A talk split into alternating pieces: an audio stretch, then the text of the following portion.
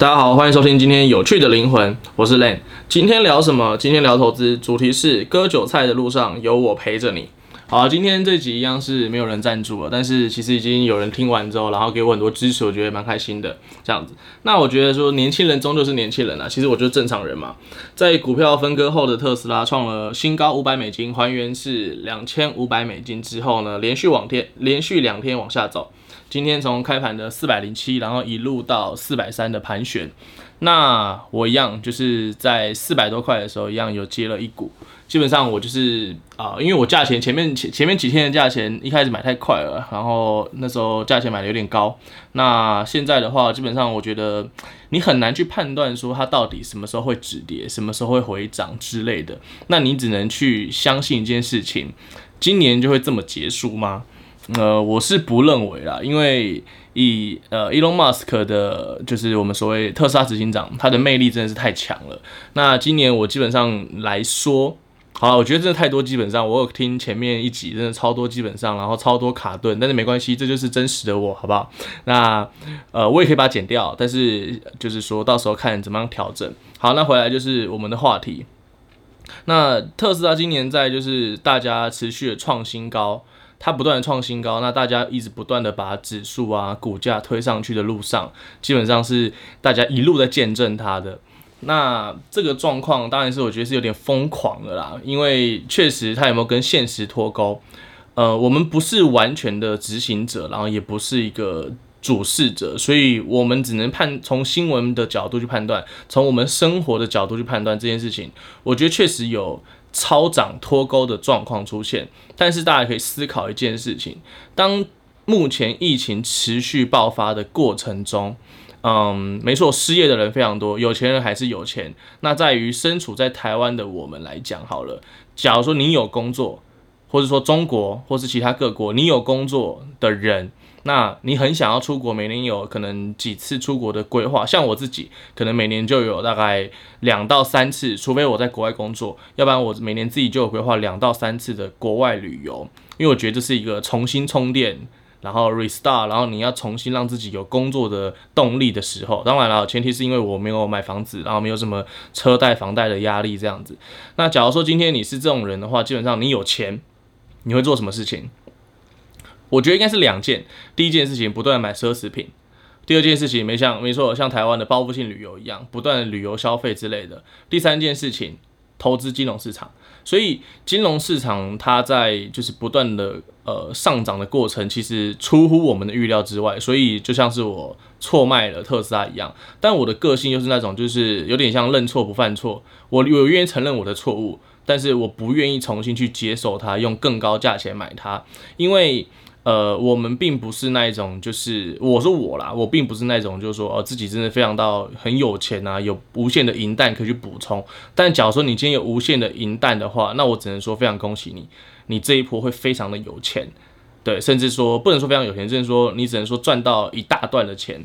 那因为我不是，所以我变成我会变成要做一个资金的控管。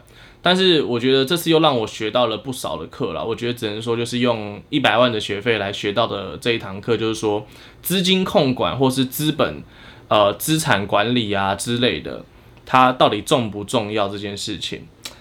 嗯，资产配置这件事情，我觉得有一定的重要性，但是取决于说你到底有多少的财力跟多少的钱可以做这个控管。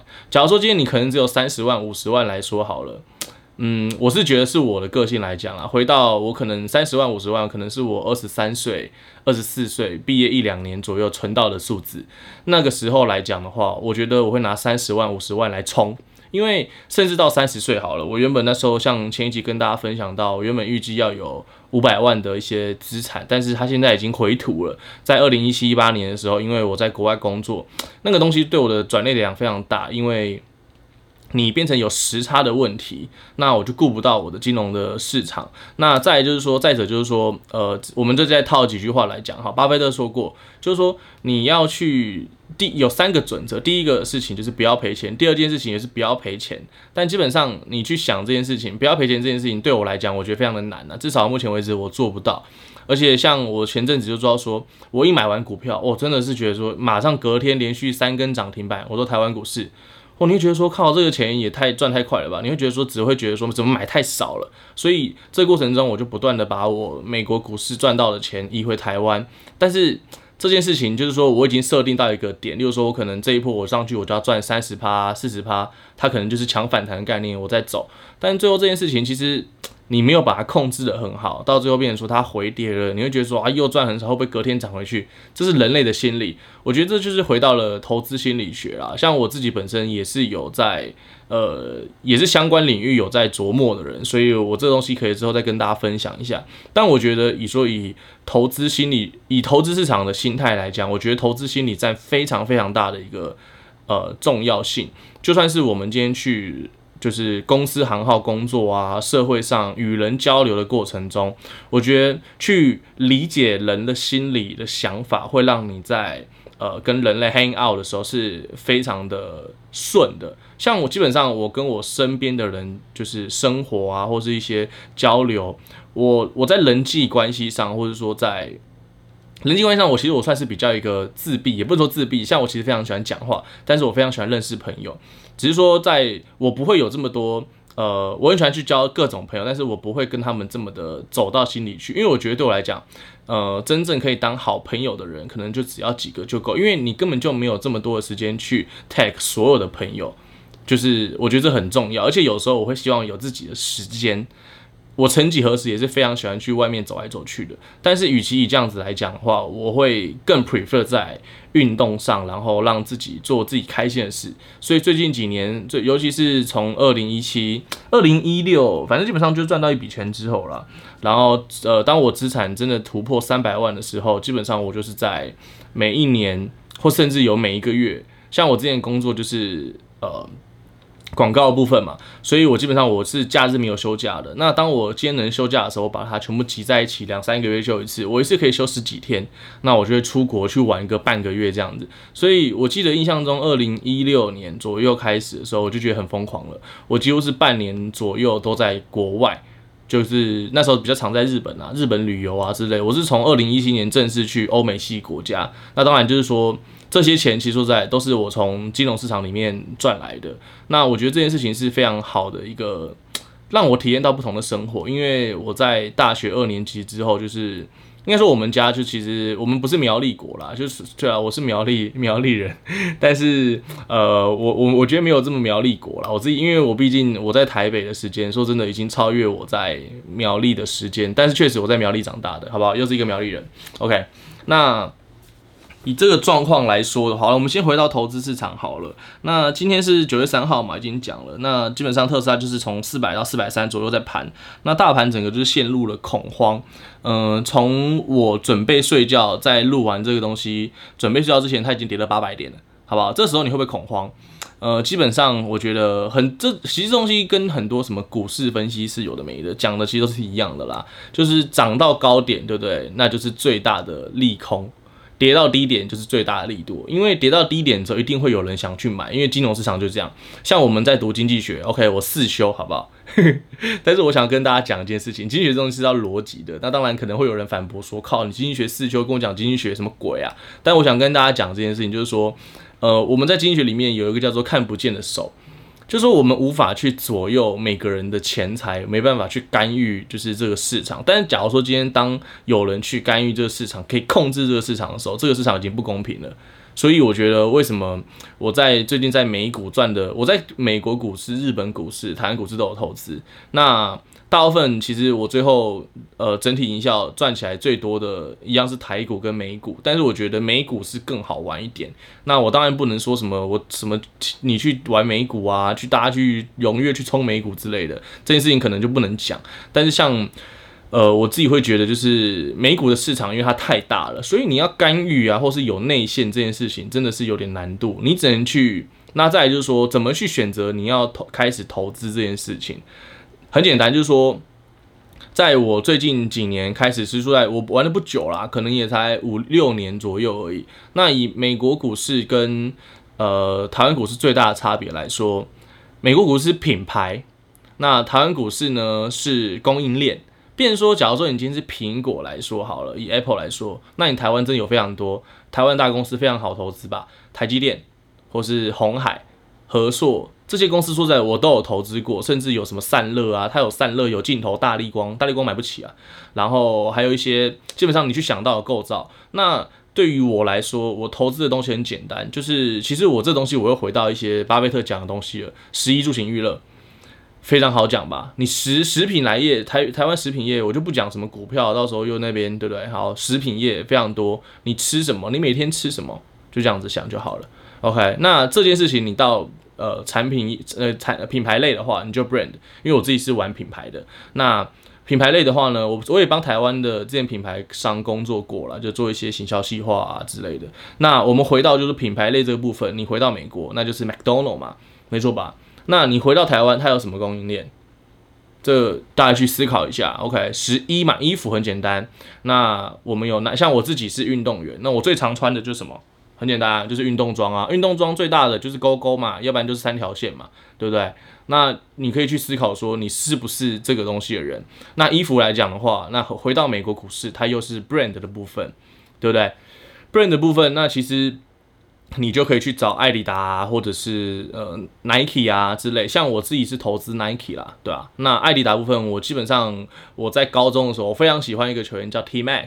那这东西之后再跟大家分享，又有点离题了。我超会离题的，好不好？大概要去习惯这件事情，基本上就是闲聊互相嘛。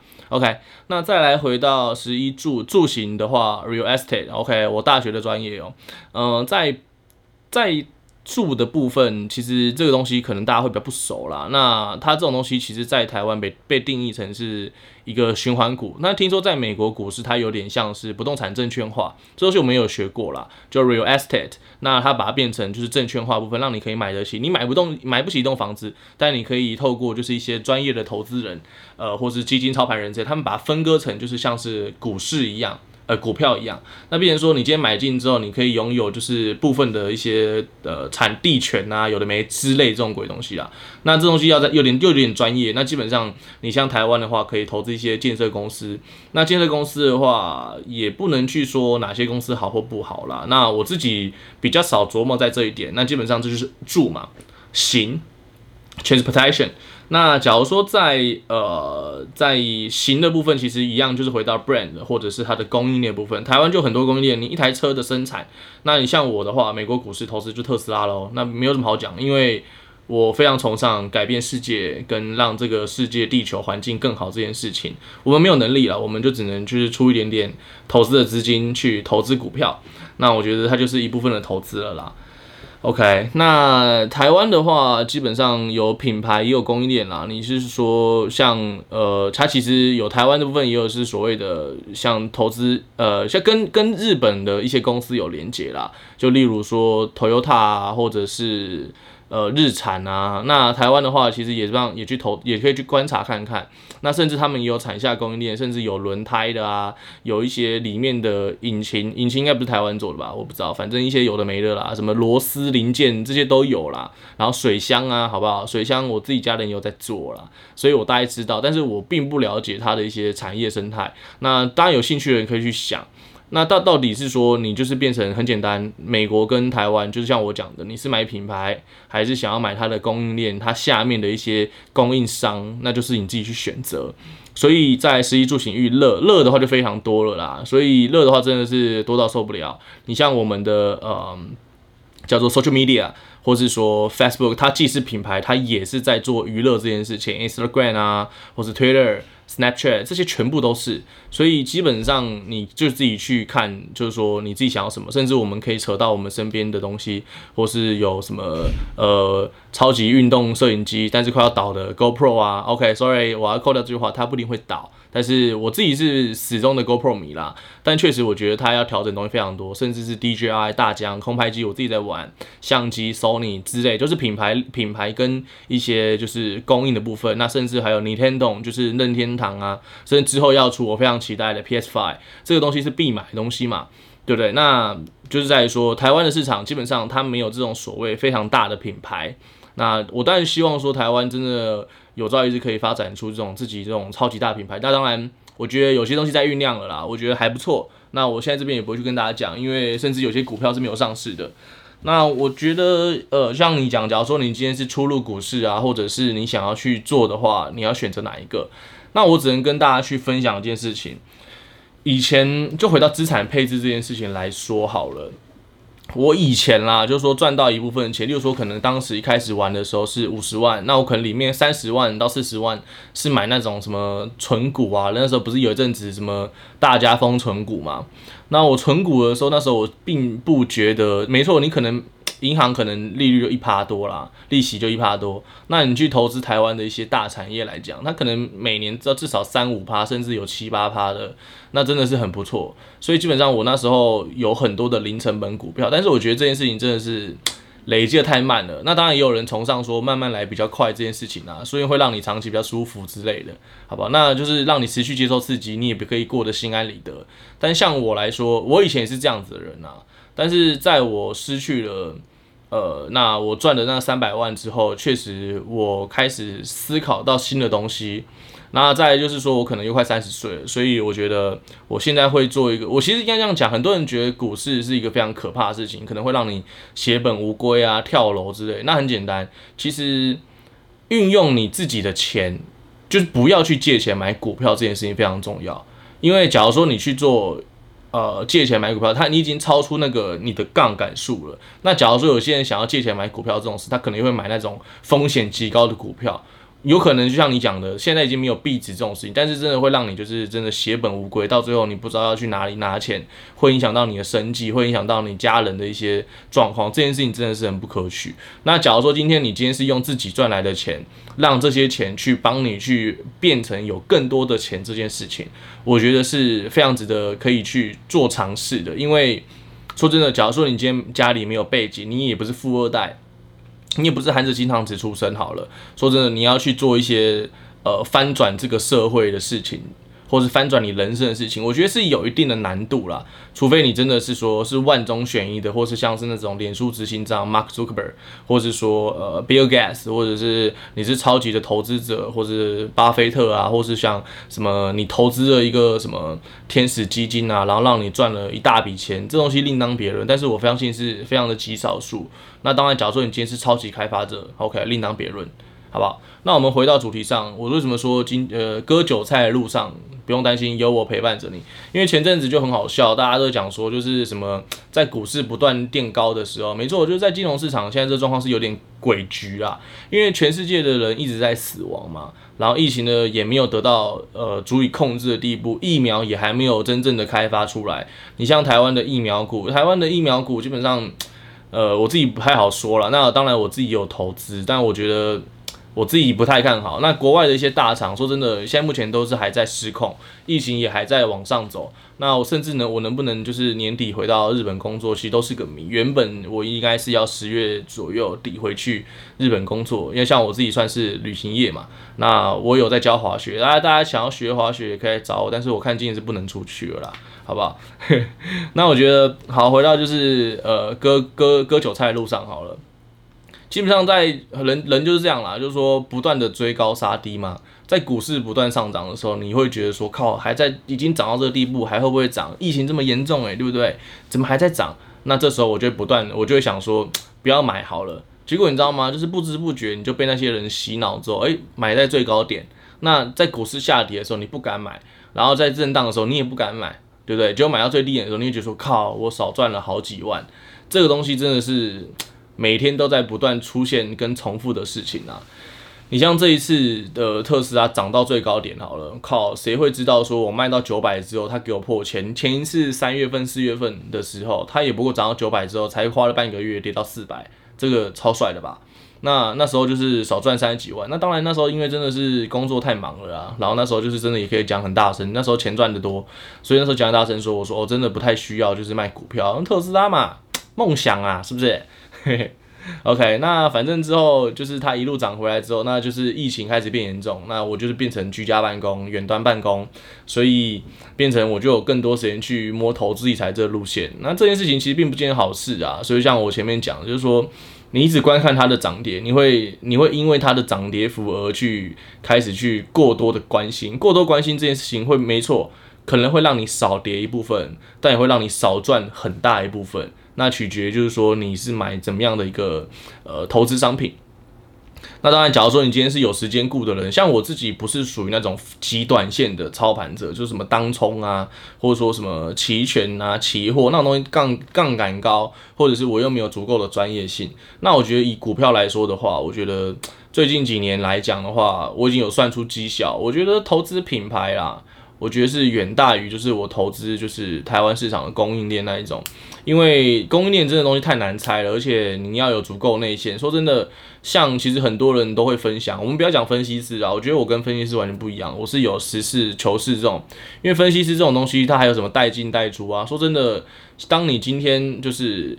呃，当他散发消息给你的时候，他已经找一笔人去买进去了，甚至真的是不少人，甚至自己都有买。那你们之后知道的事情，对不对？说真的，有分第一批、第二批、第三批。第一批第一批人先去拉高股价，然后第二批人再帮第二第原始原始人或是第一批人在拉抬。因为你第一批不敢跟嘛，你会先犹豫一下。就真的，当你第二批、第三批进去的时候，说真的，他已经准备甩卖。那这个时候的股价已经涨了二三十趴一大段。你去想二三十趴这件事情，放在银行，你要放二三十年呢，没错吧？那你这样想，其实二三十趴已经很漂亮。那你去想说，今年一堆什么，在疫情当下，一堆股票飙了什么两三倍、三五倍、十倍这种东西，是不是真的很疯狂？你的资产真的是一百万直接赚一千万，十万直接赚一百万，这种东西多嗨啊！对不对？但是这种是毕竟是极少数啊，在金融市场里面赚钱的绝对是极少数。那当然，今年我觉得，呃，这波上涨没错，我觉得散户有钱的一定更有钱，但是在散户的投资人来讲的话，我觉得也是赚了不少。那我觉得是应该知足了啦，知足常乐嘛。因为我这件事情，我觉得在有一个金融的呃老手，就是我的应该是我的家人里面，他也跟我讲一件事情，有时候会很执着，就是在过去几年的时候。非常执着，我会到时候再跟大家分享一下我的一些股票的名单啊。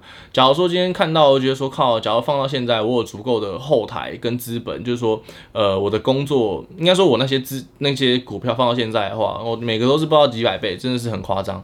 不能说几百啊，就几倍一定有啦。那资产就一定早就破千万，但这种是因为我们没有，因为我们是在台北自己租房子啊，然后还要什么去缴钱啊、付生活费之类的。那我说真的，你这样每个月在台北租的房子，你就已经占你生活的所得的三分之一左右。诶、这件事情真的很恐怖诶，这样子变成就是说，你就根本没有足够的更多的闲钱来做投资，你只能在投资里面的钱从五十赚一百，一百赚一百五，一百五赚两百，然后再不断的这样子赚它洗它，要不然说真的，其实真的很难很难啊。好，那我们就是好了，又回来，你看又扯很远了，我超级会扯。然后又回来今天的大盘的部分，我们那时候讲嘛，就是大盘最多跌到八百点了。那恐慌指数呢，也是从就是二十啊，这样一路这样子喷到最多涨二十五趴，涨到了三十块左右的价位。那我印象中，在就是呃今年三四月份开始疫情大爆发的时候，甚至到一百二啦。那一百二这种事情会不会再见到？我觉得非常的难啊，因为恐慌指数这件事情，我只能跟大家讲这件事，呃。整个金融的市场跟大环境，对不对？长期趋势线、极长期趋势线一定是往上走的。那我不太建议跟大家讲说，你一定要买，就是看空股市、看看衰股市，除非当然你的资本非常大，大到不行的话，那我觉得或许你可以做这件事。假如说今天没有的话呢，我非常不建议大家做这件事情。为什么？我曾经呃投资台湾的叫做 T 五十反一这件事情，让我亏了。我那时候记得好像买了五十万的避险部位。然后这件事情让我就是，因为它有一些就是中途那里面有一些东西要去了解啦。那当然就是说我也大概了解过。那最后呢，呃，股市它一直不断的吸取你的一些经费啊，有的没的，最后才我记得好像才放了两三个月左右，我大概已经亏了大概十万块台币了，非常的夸张啊。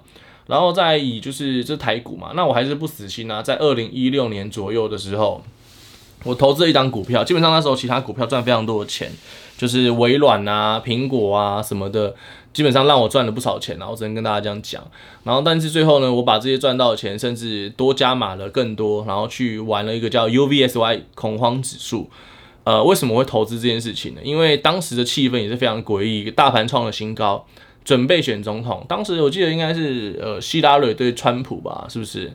然后那时候大家一定是就是说啊，川普是一个疯子狂人啊！我跟你讲，那时候我心里就是支持，我不能说我支持川普啦，但是我觉得说，呃，在长期的政党来讲，确实应该要换一个新的气象。那我们当然不能说到底是会怎么样。那我们像我们这件事情，我们是不能回来股市讲的，因为股市这件事情你要保持非常的中立，你不能说是你是偏偏谁，或者是偏中或偏台，或是偏美之类。因为这件事情，假如说你站得不够立场，站得不够稳的话，会让你在股市损失非常非常多的钱。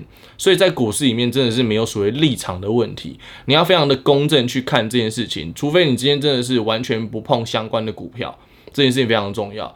那我只给大家一个建议啦，像我那时候的话，我就是呃保持很中立的状况去看这件事，所以我就是我的部位基本上是满档啊，百分之九十的资金都在股票市场里面。那当然一部分我那时候就压了百分之九十里面可能压百分之二十三十压了恐慌指数。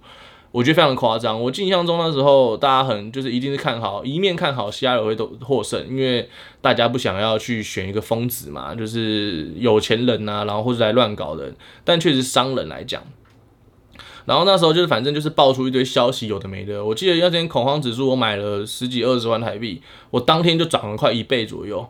结果呢，这一倍的时间大概只维持了两两小时、三小时，隔天。隔天一路往下跌，那我这种就是跌了之后还不我还不相信，结果之后你知道吗？连川普选上之后，恐慌指数不但没有涨，而且呢还一路的就是继续往下跌，跌到最后真的是我不知道能说什么了。稍等一下，嗯，就是最后恐慌指数的部分，就是它不断的结合再结合，把股票因为真的是跌到不能再跌了啊，那最后二十万基本上就是化为乌有了。那我从美国股市里面赚了。二十万里面确实十几二十万啊！我那时候反正记得我是从赚从十五万的本金，五千块美金的本金，然后赚到了快十几二十十五万左右的台币啦。然后之后我又再补嘛，补了五千美金过去，第二批才是买特斯拉。那这一个里面呢，我就花了十几二十万在买恐慌指数，恐慌指数最后是归零啊，它的价值现在应该是二十块美金吧，等于说你花了十五万到二十万台币。最后它变成了二十块美金这种概念，我不知道大家能能够想象吗？但是我真的没有在卖它，因为我觉得我想要让它警惕我，就是说，在今天市场，呃，你不应该说你玩不赢总体市场啊，有分总体经济跟个体经济这种事情。你在总体经济在不断的往上走的时候，因为说真的，你总总总体经济长期区来讲，你不可能是下跌的。因为你还是要去不断的看好它，当然你说短线来讲，它可能会有波动，会有下跌，这都是正常的能量释放。但假如说今天你是在总体市场看衰它的话，我觉得这会让你付出非常大的代价。你像我这一笔可能是百分之九十九的下跌吧。那最后我没卖它原因，我觉得看剩下六百块台币是要卖三小，因为不用卖啦，因为但是它确实可以放在那边警惕你说不要再买它，不要再买它，然后也不要去看衰市场。我觉得这件事情。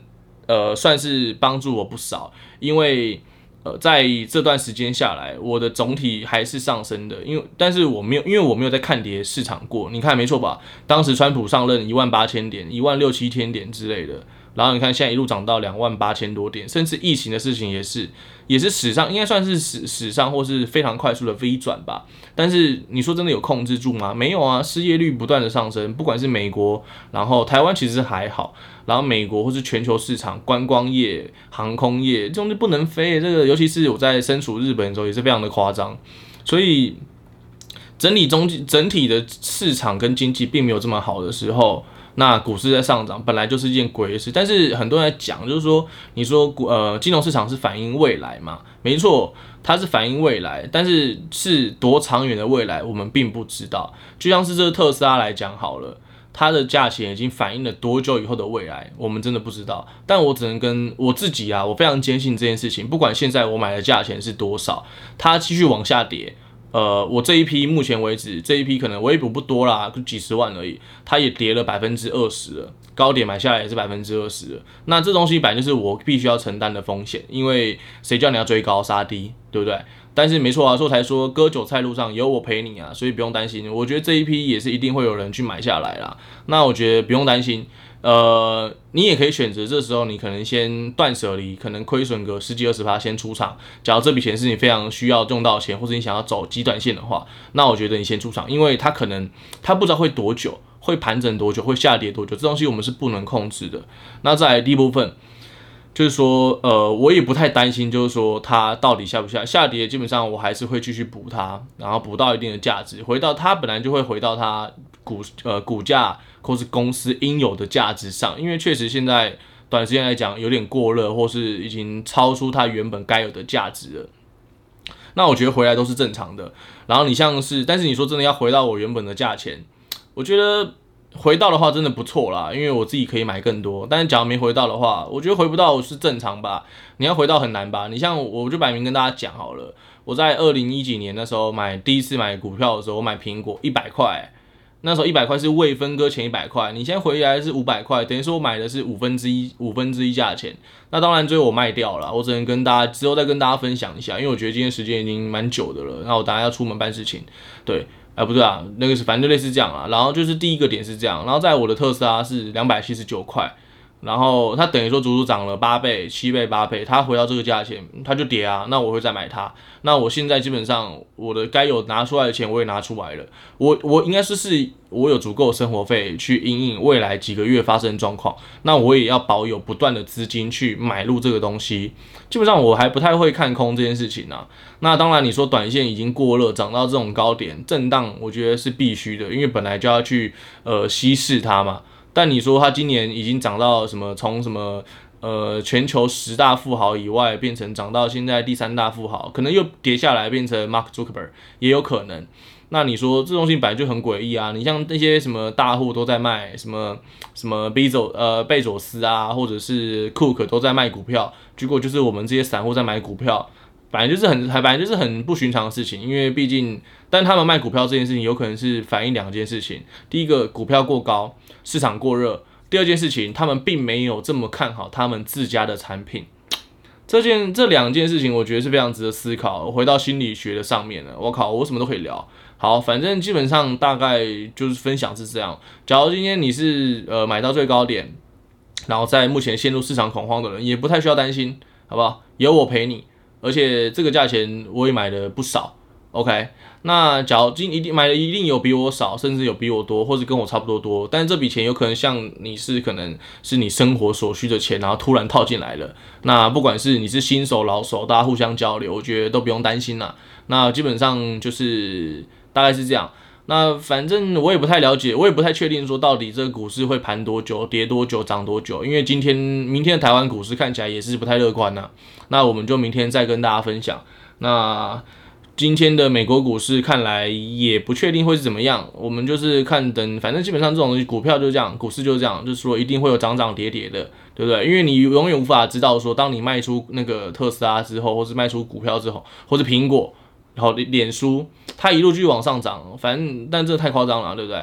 但你也不知道说你卖出完之后，它会不会继续下跌？有可能没错，你可能卖完之后它就跌，那就它就不跌了，就继续回涨。那你会觉得说靠北，我又多花了不少钱把它买回来。也有可能你卖完之后它继续跌，那恭喜你，你卖到了一个好价钱。你可能卖完了股票的价钱，你可能卖四百，对不对？那最后它跌到两百，那这个还多买一股，这个还蛮多开心的，对不对？可以多买一倍的一倍的数量。那当然就是说我们无法控制，所以以我的自己的用法来说，我不太会追高杀低啊。那我自己的话可能会分批的往下买，就是等于说做一个，就是你只能去稀释你本身的利润。那当然它现在要跌到我本身原本的价钱，我自己觉得有一定难度。那当然我会准备好钱，一样继续工作赚钱，然后之后把它买回来，这些都是可能会发生的事情。好，那今天的节目呢就到这里。那希望假如大家觉得不错的话呢，记得帮我就是分享一下，或者是多支持一下。那我们就下次见了，拜拜。